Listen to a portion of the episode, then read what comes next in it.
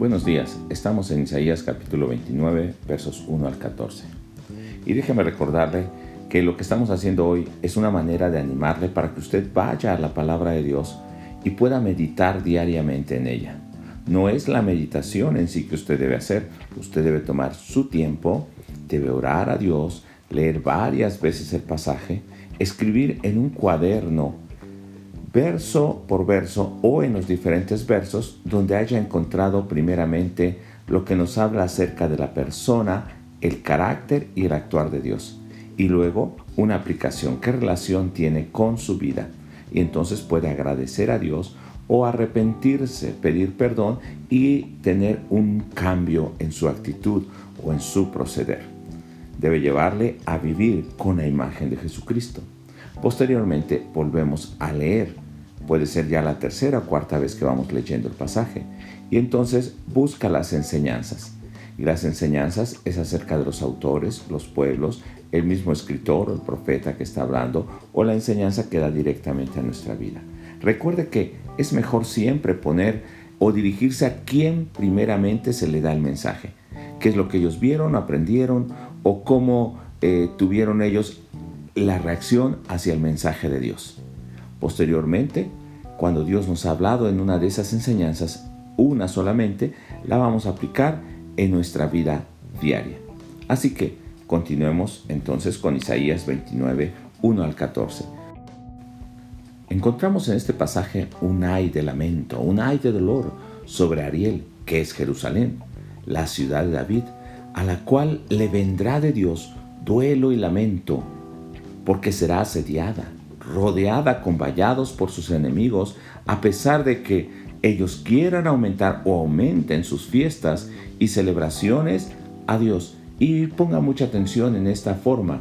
Ellos aumentan celebraciones a Dios. Y al final del pasaje de hoy veremos cómo es su acercamiento a Dios.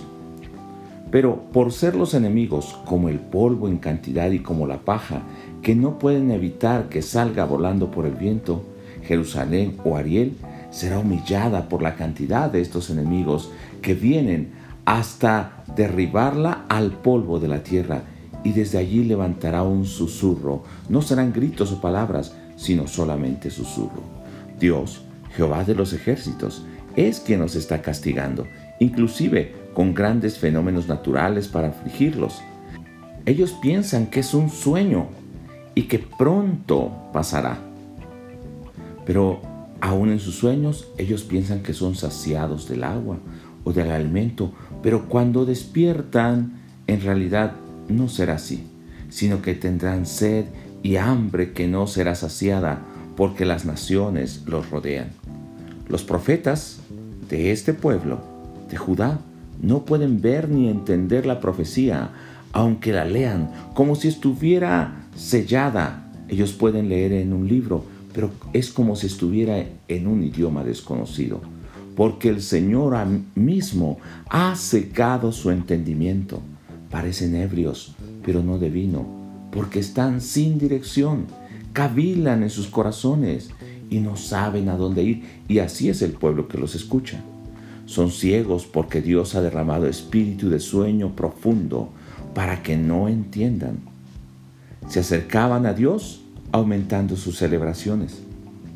¿Se acuerda del primer versículo? Como decía al principio, que ellos se acercaban aumentando aún sus fiestas, pero solo por tradición aprendida y de labios, sus verdaderas intenciones. Y su corazón lejos estaba de una relación verdadera con Dios.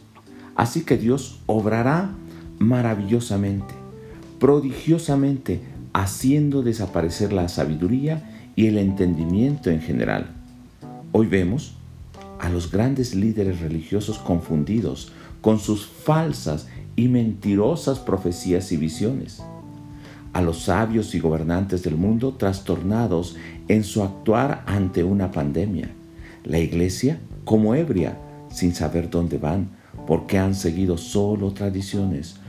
Sus maestros han enseñado tradiciones, religión, han enseñado doctrinas, mas no una relación con Dios.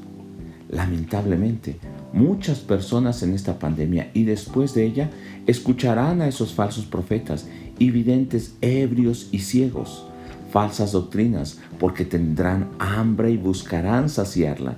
Y eso también es juicio de Dios. Dios ha opacado su entendimiento con espíritu de sueño profundo.